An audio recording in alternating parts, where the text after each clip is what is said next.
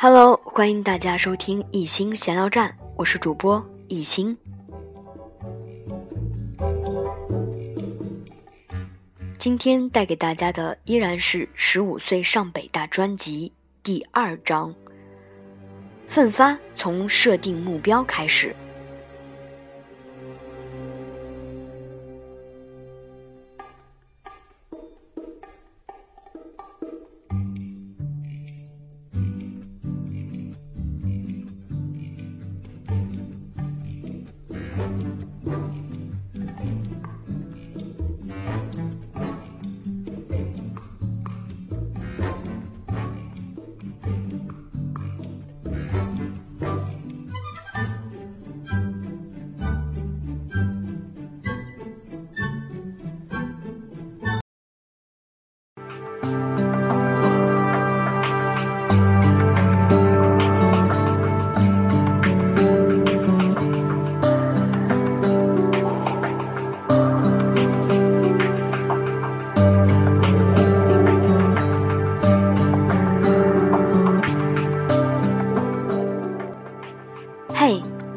有目标吗？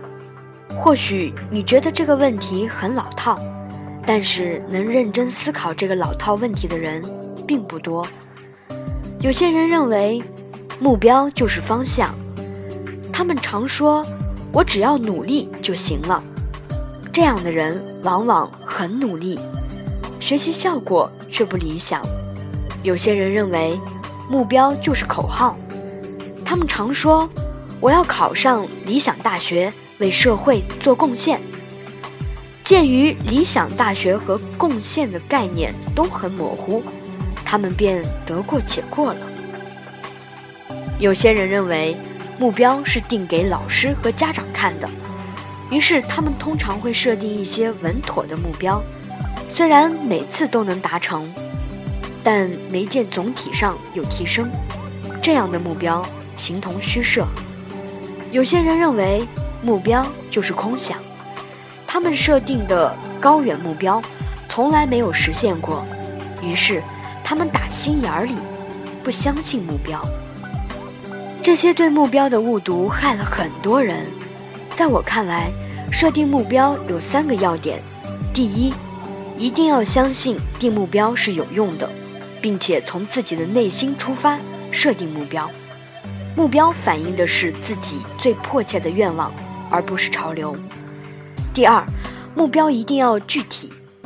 身处初中阶段，就要定中考的目标，最好具体到考哪所学校或考哪个分数段。第三，目标一定要合适自己，目标不能过低，但也不宜过高。在高井中学的两年，目标对我太重要了。如果没有目标，再想上进的我，也有可能在不知不觉中被身边消极的力量同化。在小学入学以前，由于偶然的机缘，我就曾立志要上北大。这种想法在我进入高中以后更加强烈了。但是考大学终究是六年以后的事儿。促使我设定自己初中阶段具体目标的，还是班主任杨老师。和我的那番谈话。杨老师四十多岁，教数学，他行动快，浑身散发着火一般的热情。杨老师最大的特点就是性子直，有什么话就当即说出来。表扬人时，他从不吝啬，甚至让你感到不好意思；批评人时，他毫不留情，简直要把你给说穿。入学考试时，全班总共三十几人，我大概排二十几名。排名出来后，杨老师就把我叫到办公室，对我说：“徐安琪，你才十岁，居然就跳级考上来了，真厉害！但是我必须告诉你，你现在的情况很危险。本来基础就弱，如果你不努力，还是这个成绩。”那么三年后，想上什么好的学校都没戏，一分就一操场人，知道吗？到时候没有人同情你年龄小，小心被别人看了笑话。这样吧，我给你定个目标，三年后争取考上离咱们最近的高中。我相信你的潜力，努力吧。这番恳切的谈话，更加让我醒悟了。第一，我的现状令人担忧；第二，老师对我很重视，很信任；第三，是该定个具体目标了。但是杨老师给我定的目标，是我的目标吗？此时我意识到。有必要把北大这个遥远而崇高的目标分解一下。在当时的情况下，要上北大，高考时我的排名大概要进入全北京市前四百名。如果能进入一所在全市排名靠前的重点高中，并在其中名列前茅，那么进入北大招生备选范围的可能性就会很大。当然，进入普通高中也绝不意味着。我没有希望，但是为什么要把希望寄托在高中呢？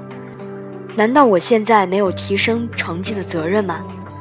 何况，这不是个想去就能去的问题，要拿成绩说话呀。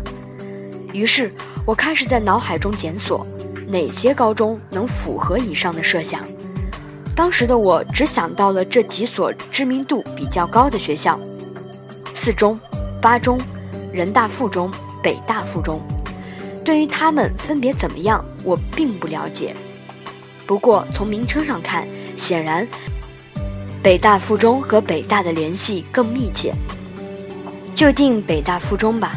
如果我能考上，也算是为高井中学争光了。我寻思道。就这样，我设定了自己初中阶段的目标。这个目标远高于杨老师为我设定的目标。此后，我发现。北大附中在我们区每年平均只招两人。一瞬间，我明白了自己初中阶段的压力、任务与追求。考本校年级第一都只是个起点而已，我必须在全区名列前茅。这难道不是天方夜谭吗？不，事情都是人做的，级都跳了，我还有什么借口和顾虑呢？不超越自我，我对得起谁呢？我曾经获过不少奖，也曾多次成功登台演奏古筝。这些经历都证明了我是一个有能力把事情做好的人，而且妈妈和杨老师都认为我有潜力。现在该看我的了。初中阶段的奋发便从此开始。正因为有了目标，我深知自己必须加紧努力，把一分钟拆成几分钟用。把一天拆成几天用。从初中阶段在普通学校坦然快乐、奋发图强，到定位考入高中名校，这二者其实统一到了一点：能去哪里要用实力说话，一切全靠自己。不管到哪儿，摆正心态做人，绝不消极抱怨。今天你摆正心态了吗？你设定目标了吗？